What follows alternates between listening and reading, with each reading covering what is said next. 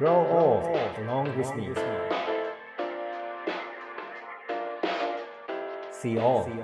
nor be afraid. Radio Radio Radio Radio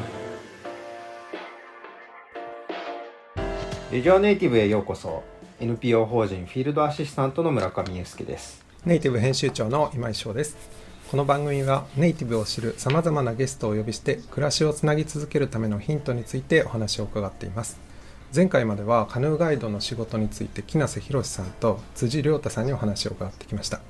さて今回から新たなゲストをお招きします。村上さんからご紹介いただけますか？はい。今井さん最近ふりかけ食べてますか、食べてます食べてます。あの今井さんとかお子さんがいるから必ずお家にはふりかけあるような感じですかね、はい大好きですよね。はい。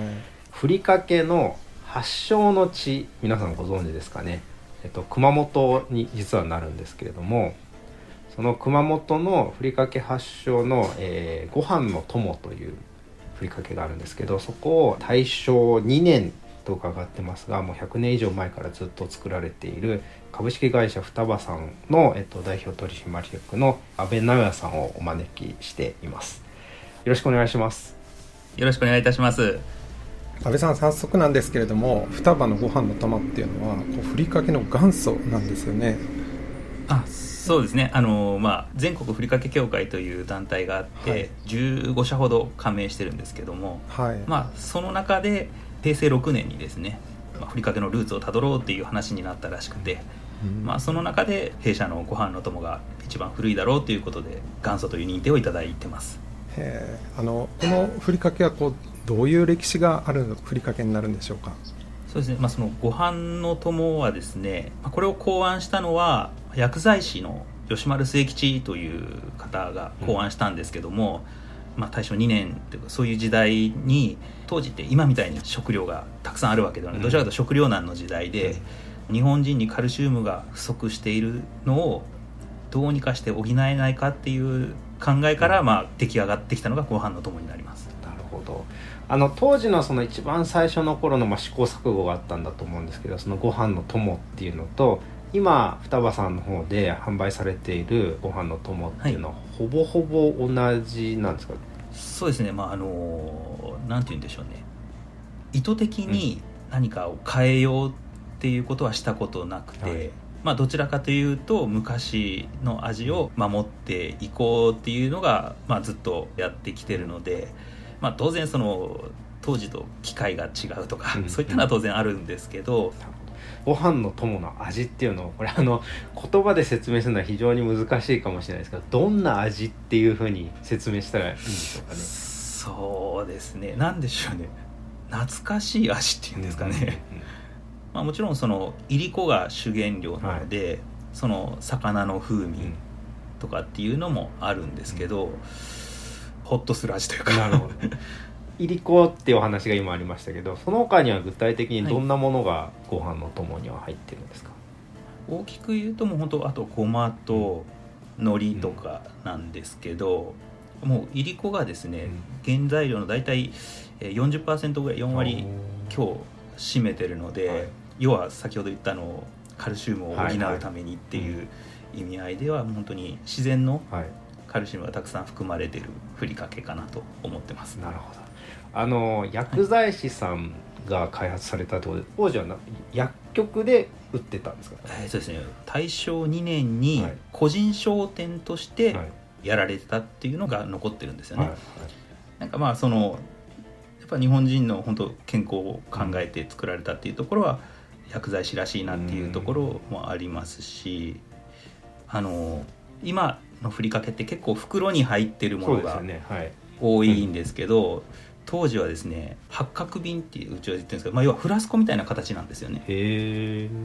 ふりかけって乾燥品なので、はいはい。湿気が大敵なんですよね、でおそらく薬剤師っていう職業柄、フラスコって口が細いじゃないですか、はいはい。でそこにコルクで線を締めてたっていう話なので、やっへぱり空気に触れさせないっていう、まあ、知恵とかそういうのもあったんだなっていうのは思いますね。当時はそのやっぱご飯というかそのちょっと薬っていうようなイメージが強いというようなイどどういうふうに受け入れられたんですかね？皆さんもふりかけって初めて見るわけですよねきっと。そうですねだからおそらく今でいうサプリじゃないですけどそんな感覚なのかなっていう気はしますけどね。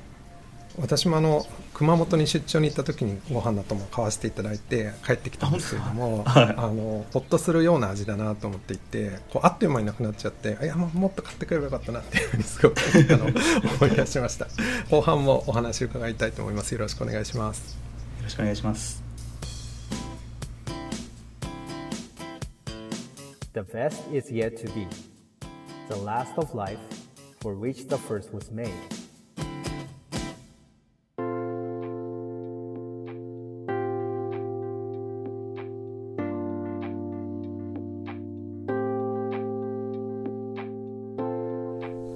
さん元祖ふりかけはフラスコに入っていたっていう話を伺ってすごくびっくりしたんですけれども今はご飯の友はどんなパッケージ展開があるんでしょうか？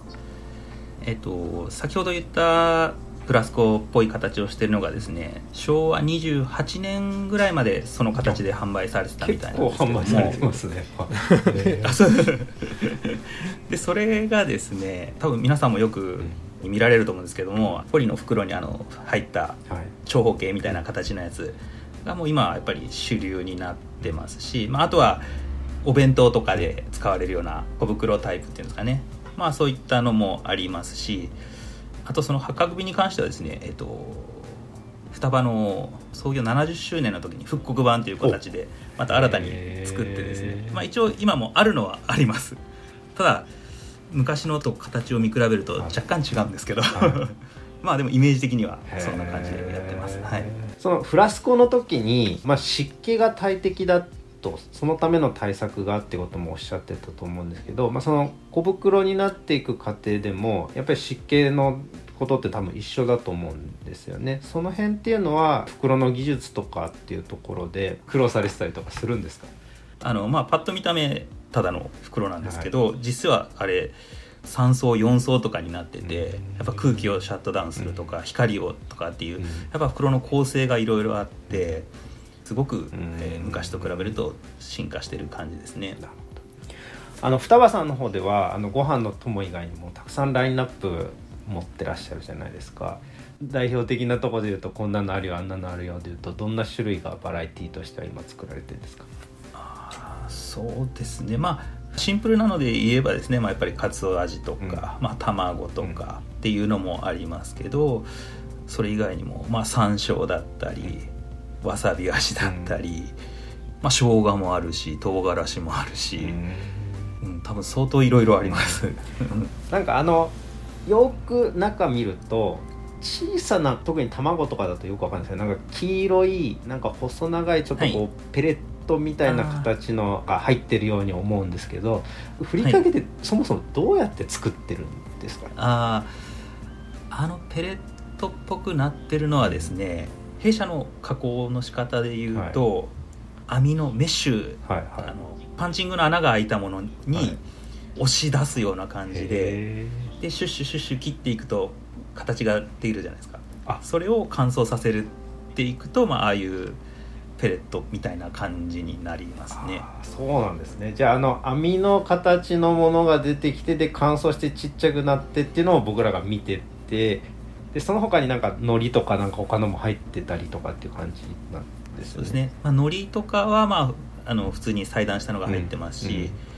まあ、カツオとかはまた今度はそのパンチングから押し出すんじゃなくて、あれはもう普通にベルトコンベヤみたいなの上をずっと流しながら乾燥させていくっていうような感じなんですよね。なるほど。なんでまあその原材料によって乾燥の仕方がちょっと違ってきます。そう原材料も多分今いろんなところからこう調達をしてたりとかあと四季折々でいろいろ違うと思うんですけど。例えばですけど、うん、ご飯の友の主原料のいりこなんですけど、はい、いりこって年中取れるわけではなくて、ね。はい、取れる時期があるんですよね、うん、なのでその時期に大量に仕入れてある程度ストックをしてるんですけど、うん。いりこ自体も何でもいいわけではなくて本当は使いたいいりここれこういういりこがいいっていうのがあるんですけど、自然のものなので必ずしもそればっか取れるわけではないんですよね。なので、まあ、油分が10段階の5が一番いいとすれば、極端な話0のものと10のものを仕入れて、混ぜて、まあ、5にするとか、うん、そういったことはしてますね。100年前から基本的には変えないようにしているのと今その1年の中でもあと年ごとでもやっぱり手に入る材料が違っていくっていう意味では変えないって逆に言うとすごく難しくて何かをこう変えていくっていう苦労をされてんじゃないかなっていうふうに思うんですけどその辺いかがですか？そうですね。本当おっしゃる通りそのすごく均一にするっていうのが難しくて本当に取れない年とかもうん。最近あったりするんですよね。まあそういう時は正直やっぱりいろんな業者さんにお願いしてですね、うん。どうにかして今のところつないではきてるんですけど、じゃあこれが5年後10年後うん。どうなるかっていうと正直ちょっと読めないところがあってなので、まあ、ご飯のと思っていりこがうん。主原料っていうのがずっとやってきてるんですけど、そこが葛藤するところでいりこ使わなかったらご飯の友じゃないよねって思う部分と、でもいりこ取れないならうん。違うので作らなきゃいけないよね。うん。でもそれをご飯の友って言っていいんだろうかみたいな、うん。なんかそういう葛藤はありますね。なるほど。ありがとうございます。何かこうふりかけってあまりにも当たり前にあるものだから当然来年も再来年も食べられるものだと思っていたんですけれどもそんな苦労があるというのは本当に驚きました。それではレディオネイティブ今回はこの辺で失礼したいと思います。阿部さんには次回もお付き合いいただきます。レディオネイティブお相手は編集長の今井翔と村上裕介でした。The best is yet to be また次回。